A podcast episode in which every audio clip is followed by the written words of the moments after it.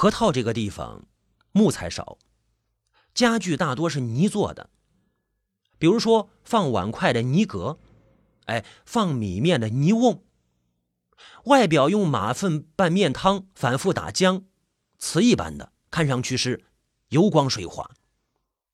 可是有两个物件必须是木材的，一个是红躺柜，鸡胸高这么高，柜身盖大，四平八稳，漆成大红色，通常是一对儿，一顺的躺在地下。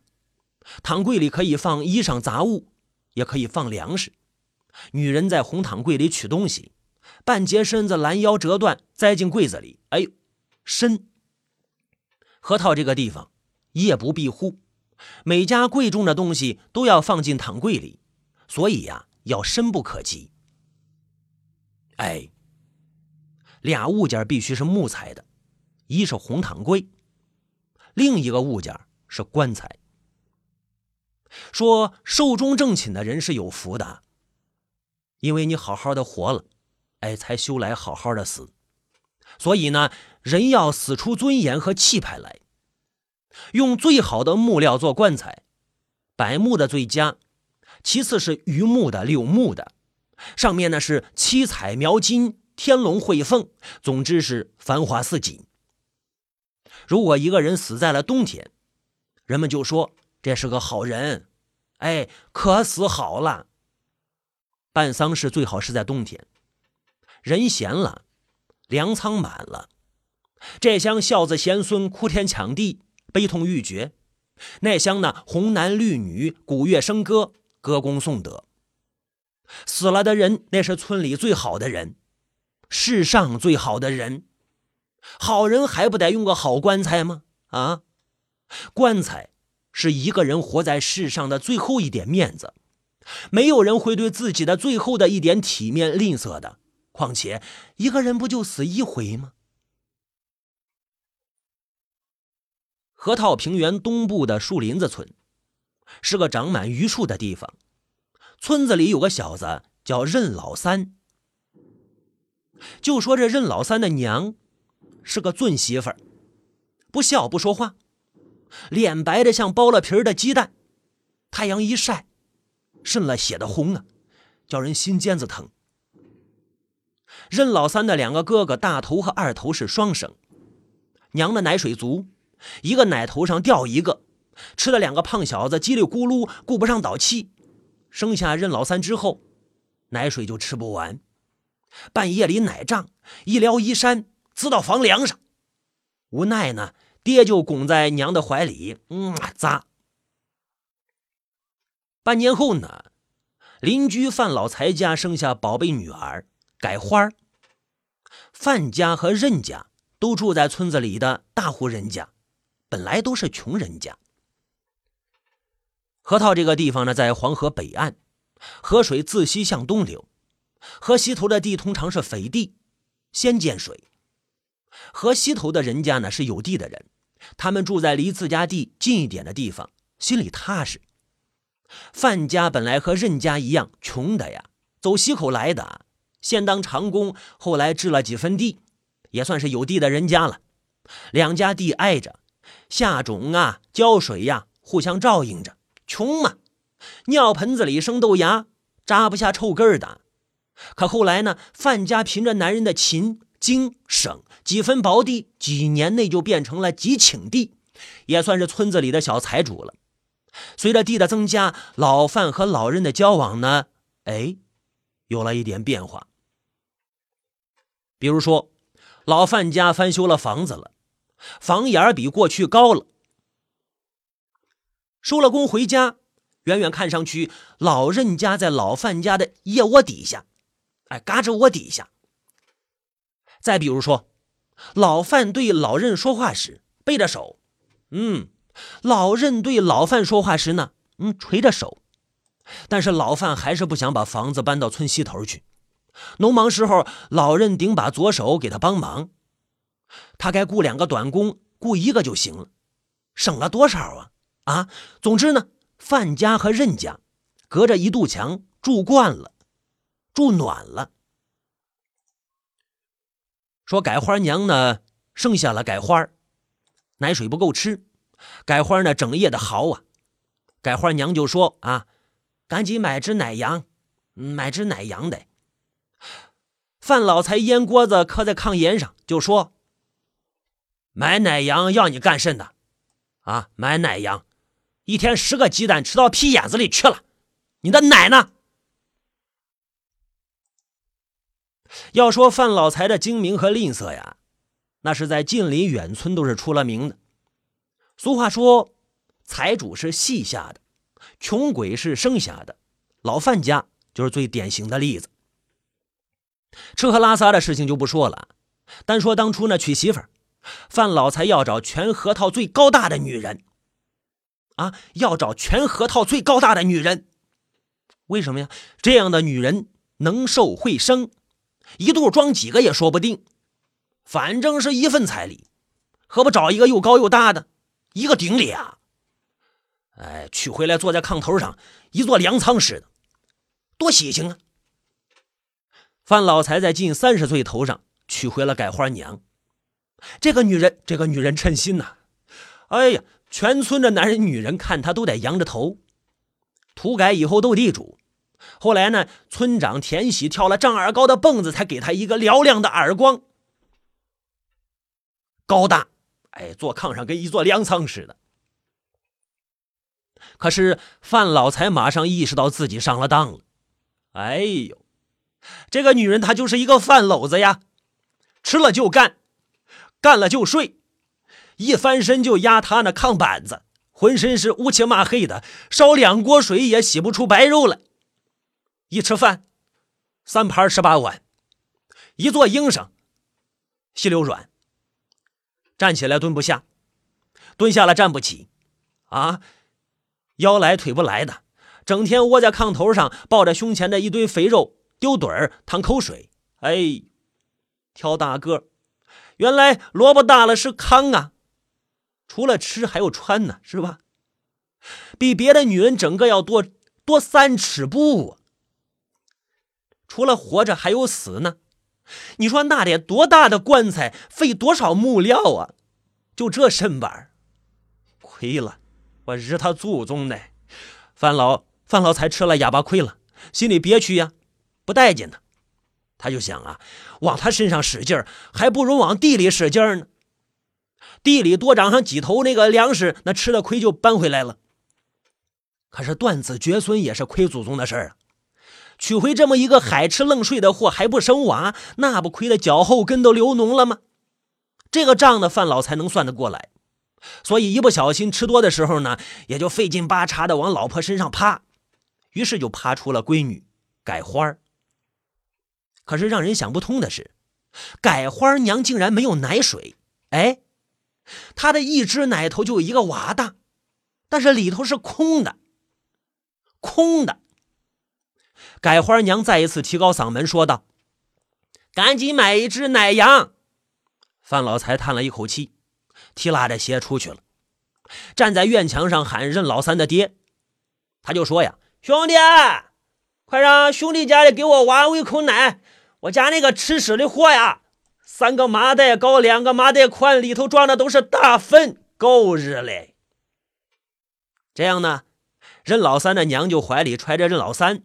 一天三遍五遍的到改花家里喂奶，俩女人坐在炕上说家常，哎，夸对方男人，夸自己孩子。转眼呢，改花两周岁，任老三三岁多了，任老三娘的奶水这才淡了。过了年关呢，开春了，范老财把一口袋粮食提到任老三家，放在炉灶边上，就在。炉台上的抽旱烟，哎，老任家三个小子在后炕上睡了，三颗脑袋齐整整的摆在枕头上，像三颗拉了曼的瓜蛋子。任老三的爹娘两口子呢，坐在炕头上，脸上都红扑扑的。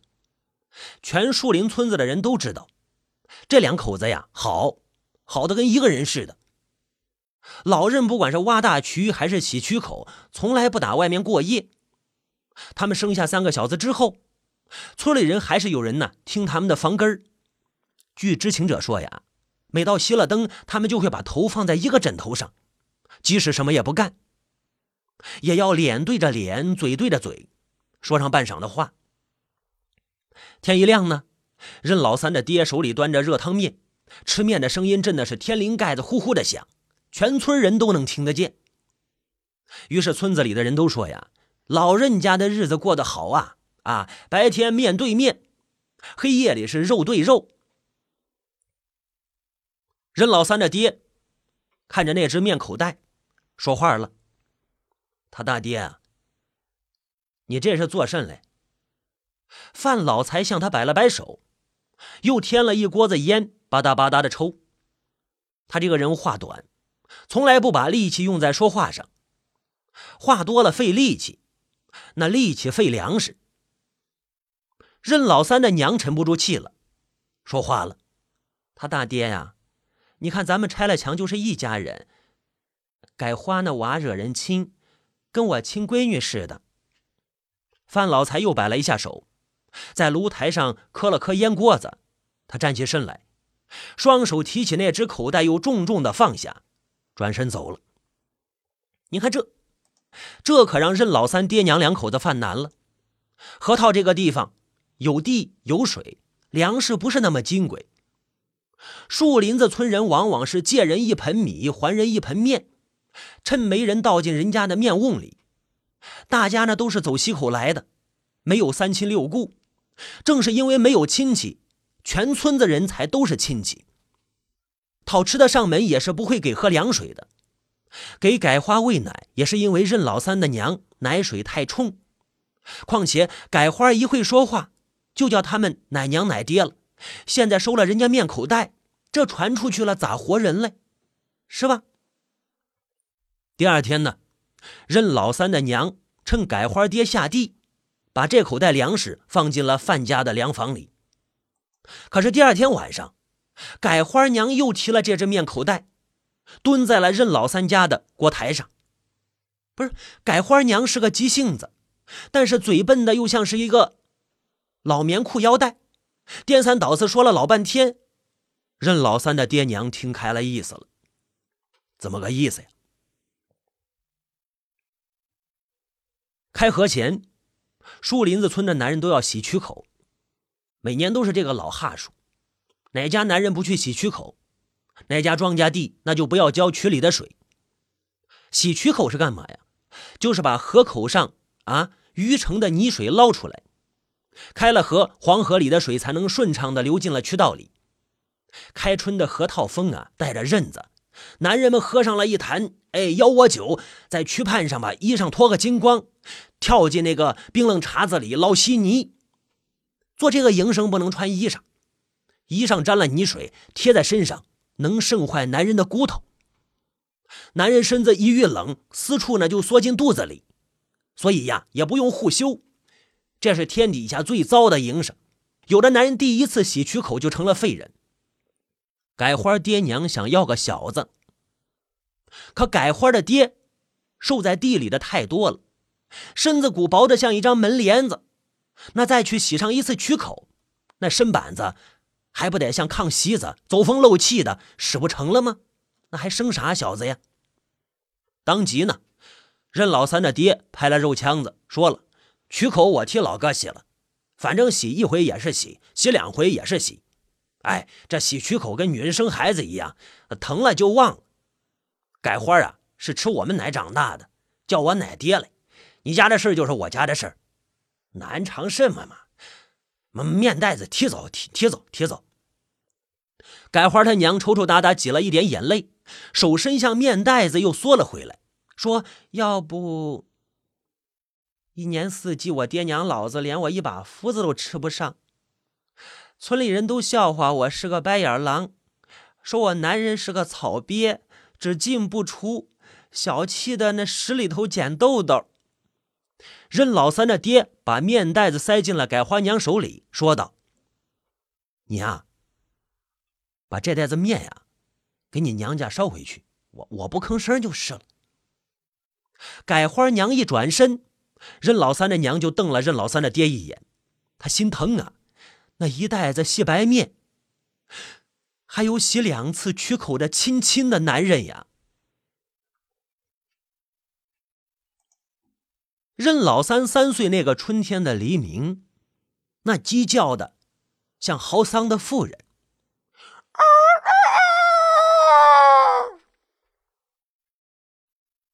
爹去塔布渠上洗渠口了，他一个人要做两个人的工，要两天两夜的功夫。任老三呢，跌落在这个炕上以来，爹第一次不在这个炕头上睡觉。任老三呢，吸动着鼻翼找他娘，干嘛呢？他是恋着娘带着一丝酸腥的乳房呢。可是娘不在炕上，他听到娘的脚步踉踉跄跄的从墙那边传过来，那边是改花家。娘用整个身子铺开家里那扇薄木门，跌在锅台前的一抱柴火上。娘总是前一夜呢，搂一抱柴火放在灶炉下面，第二天天不亮。就煮酸粥。娘从柴火上爬起来，划了几根蒲尾硫磺，才点着了火。娘的手哆嗦着，羞羞的喘着气。一阵硫磺的怪味散去之后，锅里的水呲呲的牙疼似的叫。接着酸粥的香味呢扑向凉房，墙角的几挂吊吊灰抖动起来。哟，天就大亮了。娘的身子弓在炉台上，用铲子搅着锅里的酸粥。一碗米呢，搅三锅。那酸粥是越搅呢越稠乎。接下来的事情呢，将会是娘把他们的衣裳在火上烤喽，手心的被子里呢，把他们都给拽出来，一个一个的穿衣裳。哎，可是娘的手在他头上摩挲着，一直没有伸到被子里来。等任老三的肚子咕咕叫了，他睁开了眼。看到娘已经吊在房梁上，他起来拽娘的腿，不知道是房梁糟了还是绳子糟了，娘扑通一声掉在柴火上。任老三趴在娘身上，撩起娘的衣襟，咂着娘的奶。起初还有甜甜的、清清的奶水，后来就凉了。他看到娘松开的手里有一把锥子，他抬起头，看到他的两个哥。大头和二头就在锅台上喝酸粥，他们吸着碗沿子，嗖嗖的响，喝酸粥呢。村里人都来了，田二爷也来了，个个的手忙脚乱。啊，田二爷是一个七十来岁的老汉，家里四世同堂，人丁兴旺，子孙孝顺。田二爷本人呢，耿直公正。好管闲事，所以村里大事小情，谁家媳妇的腿伸进小叔子被窝里了啊？这家骡子吃了那家的青苗了，西村的水渠决了口，淹了东村的曼青地了，那就叫田二爷到现场里断官司。那就说呀，田二爷那是树林子村的一个有威望的人，大家都不知道任老三娘咋就走了这一步。人们做着各种猜测，猜得脑瓜子生疼。田二爷呢，去问邻居老范家，看任老三娘走之前呢有甚动静。范老财呢，就搁就在自己家的门框上，脑袋窝在裤裆里。田二爷就说话了：“你有没有听到老人家动静啊？是不是有人欺负大头他娘了？”啊！范老财怔中半晌，说话了。我下工回来迟，半路上就基本上睡着了。田二爷知道这范老财是个没嘴的夜壶，三巴掌拍不出个响屁来，就说了：“你媳妇儿呢？”范老财抬起手指了指东边，人们都知道媳妇儿娘家在东边，媳妇儿住娘家去了。突然，田二爷拍拍脑瓜子：“哎呀，快去叫大头他爹呀！”于是呢，一个热心人拔腿就往渠口上跑。热心人跑得急，见了糊了一身泥水的任老三的爹，就冒出来一句话：“赶紧穿上衣裳回村呐！大头娘寻无常了。”